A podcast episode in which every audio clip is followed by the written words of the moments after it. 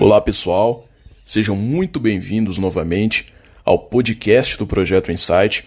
Bem-vindos à segunda temporada do podcast e eu espero que essa nova temporada por aqui ela seja rica, valiosa e que colabore de alguma forma no seu processo de absorção de conhecimento, na sua jornada da vida. E eu espero que possa colaborar com você, ouvinte, através dos conteúdos por aqui e nas outras plataformas também. E antes de eu iniciar o assunto do episódio de hoje, eu quero rapidamente dizer que todos os conteúdos aqui do projeto eles se dão a partir dos, dos meus estudos, dos meus avanços nesses estudos, ou seja, à medida que eu vou caminhando à frente pela, digamos, tortuosa, extensa, mas também enriquecedora estrada do conhecimento, eu vou, portanto, compartilhando os meus aprendizados que eu acho válido aqui no projeto. E isso somado às minhas próprias vivências, aos meus relacionamentos, aos meus sentimentos. Portanto, o projeto e todos os conteúdos que são aqui disponibilizados são absolutamente a extensão exterior do meu espaço interior. E é por isso que nesse ano e nessa nova temporada vocês verão conteúdos novos como, como símbolos, por exemplo, que é o assunto de hoje, ou também mitos antigos e seus significados, fenomenologia, psicologia junguiana e, é claro, a raiz fundamental e a base do meu conhecimento, que é a filosofia. Portanto, eu espero que vocês apreciem e aproveitem, assim como eu, os conteúdos que virão por aqui. E por falar em conteúdos, o episódio de hoje, de estreia da segunda temporada, ele traz um tema bastante profundo importante para compreender os próximos episódios também, os conteúdos que virão mais à frente, que é o tema dos símbolos, a linguagem do inconsciente. A ideia desse episódio é fazer uma introdução a esse assunto e colocar as informações mais importantes para que para que se possa compreender aquilo que nós vamos falar mais à frente. Não é a intenção hoje eu abordar determinados símbolos específicos e tratar deles aqui, um por um, até porque isso virá em um outro momento e ele requer um certo aprofundamento em cada um desses símbolos à medida que eles forem sendo abordados. Então nós iniciaremos então a, a entender o que são os símbolos. Se eu te perguntasse aqui, se você tivesse aqui comigo e eu pudesse te perguntar o que são símbolos, o que isso significa para você, eu garanto que você ou a maioria das pessoas provavelmente diria: olha só, os símbolos são imagens em determinados lugares, locais, hum, que representam algum significado específico. Bom, essa seria uma possível resposta. Por exemplo, uma imagem de um leão é um símbolo de força. A imagem de uma coruja é um símbolo de sabedoria, e etc, etc. E você não estaria errado, e a maioria das pessoas que dissesse isso não estaria errado. Isso de fato faz parte da explicação do que é um símbolo. Só que existe algo mais aí. Existem mais coisas dentro disso. Um símbolo ele tem condições de expressar aquilo que as palavras não expressam, aquilo que as palavras não alcançam. Os símbolos são a forma mais antiga de expressão da humanidade. As mais antigas descobertas de formas de escritas estão representadas em imagens, que demonstram que a forma de se expressar os acontecimentos era por meio do simbolismo. Existem alguns símbolos que são, digamos, universais como por exemplo o símbolo da lua, o símbolo do sol, que são universalmente conhecidos, o próprio símbolo da cruz, mesmo naqueles países onde não se tem a maioria judaico-cristã, como por exemplo alguns países do Oriente, ainda assim você vai ter alguma forma de conhecimento a respeito do símbolo da cruz. O próprio símbolo do yin yang, que é aquele símbolo do círculo redondo, com uma parte branca, uma parte preta e uma pequena bolinha preta, uma pequena bolinha branca, que ele é de origem oriental, ele de certa forma também é universal, principalmente com o advento das redes sociais, que onde as informações e as imagens elas acabam se tornando universais, né? Porque você tem um compartilhamento de imagens de pessoas que estão do outro lado do mundo com a gente que está aqui. Uh, inclusive falando das redes sociais, um fenômeno dos nossos novos tempos, ele você tem aí uma espécie de surgimento de novos símbolos a partir das redes sociais, da internet. Né? Alguns símbolos contemporâneos que me parecem uh, até então não expressar algo tão profundo como os símbolos da antiguidade, como a própria cruz, por exemplo, mas são símbolos porque eles já expressam algo por si só. Eu destaco aqui, por exemplo, o símbolo do Facebook e do Instagram, que são as duas redes sociais aí, digamos, mais conhecidas. Qualquer lugar que você vá e você veja as duas imagens, você vai saber o seu significado sem que necessite que esteja escrito alguma coisa ou que alguém te explique o que elas são. Isso claramente são símbolos que nascem com a internet. E, e a internet ela, ela parece colaborar com a propagação de, de novos símbolos e ajudar a criar novos símbolos com muita rapidez, inclusive. Mas, seguindo adiante no tema, a gente chega, enfim, no estudioso que talvez mais tenha explorado esse assunto, que foi o Jung. O Freud, que o antecedeu, ele já falava a respeito dos símbolos nos sonhos, porém eu diria que não há dúvida que foi o Jung que mergulhou ainda mais profundamente nesse tema e desenvolveu seu pensamento a partir disso. Para introduzir a questão do, do, simbolismo no Jung, é preciso fazer aqui uma, uma espécie de breve passagem pela sua psicologia.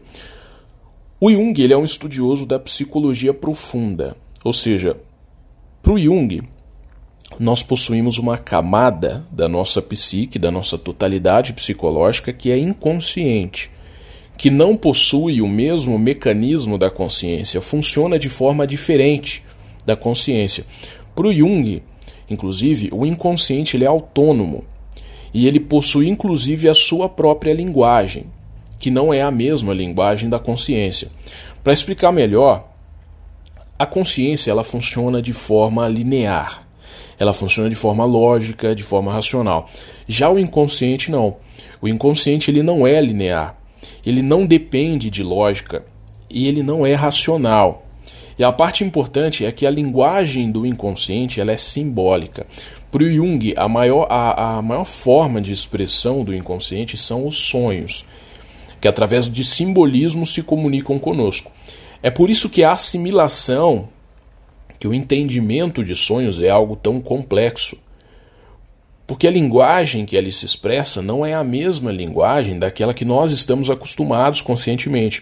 Ela não é linear e nem é lógica. E é necessário se entender os símbolos e o que estes símbolos representam para cada pessoa, porque esse é outro aspecto importante. Da mesma forma que existem símbolos universais, existem símbolos culturais, ou seja, símbolos que só são compreendidos em determinada cultura.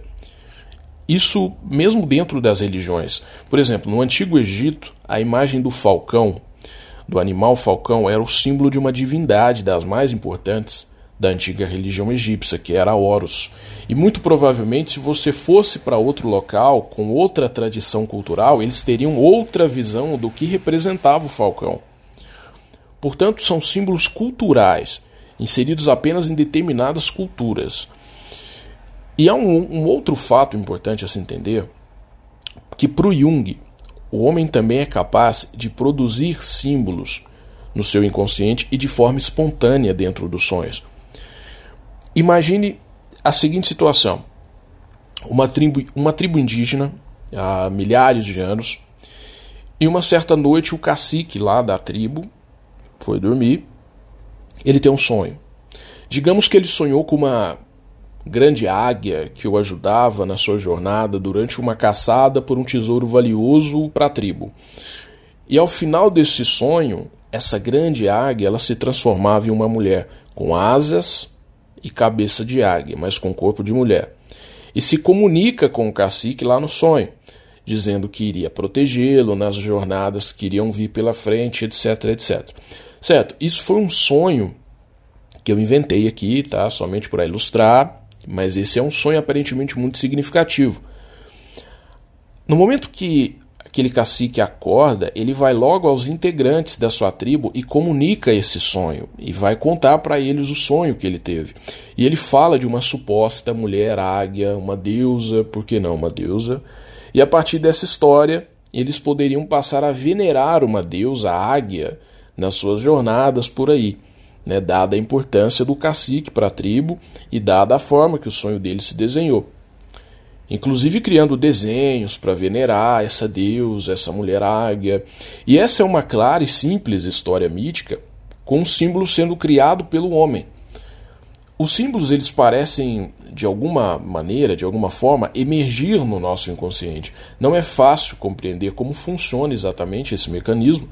Nem o, o, o próprio Jung tratou um pouco disso na sua, na sua obra, eu vou abordar isso em outros episódios mas é preciso buscar entender esse, esse mecanismo, é, é preciso buscar entender melhor o simbolismo para que a gente possa, inclusive, enxergar mais além.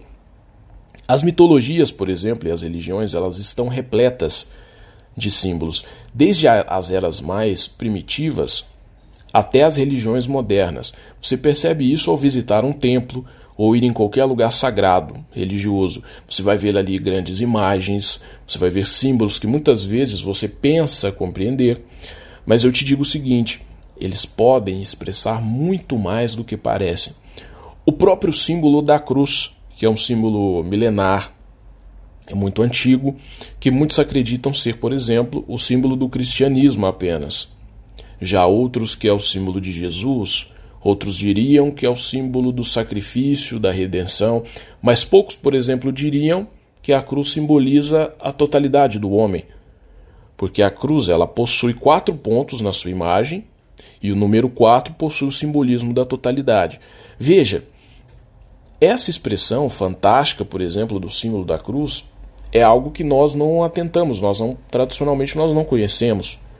E o entendimento dos símbolos que nos aparecem, ele vai muito além da mera curiosidade. Pelo contrário, ele enriquece a nossa vida, ele enriquece a nossa contemplação dos símbolos. A nossa vivência, até religiosa, para aqueles que o são, os símbolos passam a ter uma riqueza muito maior, uma riqueza de significados muito mais vasta, grandiosa.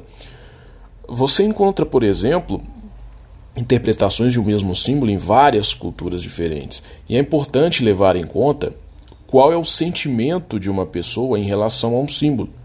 Eu, por exemplo, posso ter um, um, sentimento de aversão a um símbolo de uma serpente, por exemplo. Mas se você vai na Índia e pergunta o mesmo, eles vão te dizer que a serpente pode ser sagrada. Percebe a variedade de significados de um lugar para outro? E, por último, você tem uma função dos símbolos que para mim é a mais interessante e a que eu mais busco compreender, que é a função de transformação a função de auxílio, de evolução do ser. Nós vivenciamos inúmeras mudanças ao decorrer das nossas vidas, muitas transformações interiores, exteriores, muitos acontecimentos que nos acometem. E por vezes nós vemos, nós nos vemos em certos impasses, situações que parecem não ter solução, dilemas, algumas escolhas que nós não sabemos como proceder, como, como tomar algumas decisões. E é nesse momento que o entendimento dos símbolos pode de alguma forma colaborar no seu processo. Você pode, por exemplo, estar tá vivenciando um momento conturbado no seu relacionamento amoroso e passar a ter alguns sonhos simbólicos onde frequentemente você é perseguido ou você é perseguida por alguma coisa. Isso pode simbolizar, por exemplo, uma fuga de sentimentos de aspectos interiores seus no quais você não está se atentando naquele momento e que caso você buscasse compreender, você teria como sair daquela situação que você está vivenciando. E aqui, é claro, eu estou dando um exemplo muito ordinário, porque os símbolos eles podem simbolizar coisas diferentes para cada um. Por isso é importante saber o que você sente sobre aquela determinada imagem. Portanto, essa função auxiliar e transformadora dos símbolos elas nos auxiliam durante a nossa jornada pela vida, que por vezes tanto parece tortuosa e difícil, e realmente é, mas nós podemos ter auxílios dentro de nós mesmos que nós desconhecemos. Portanto, conhecer os símbolos é um exercício de autoconhecimento também. Bom, eu vou encerrando por aqui esse episódio de hoje. Muito obrigado você que me ouviu e que está de volta para acompanhar os meus episódios aqui do projeto. Eu agradeço profundamente. Eu peço que fique atento na página do projeto no Instagram para os próximos episódios e para as novidades que virão nesse ano. O perfil do projeto é arroba projeto underline insight com dois T's. E eu desejo a você boas reflexões e até o próximo podcast do Projeto Insight.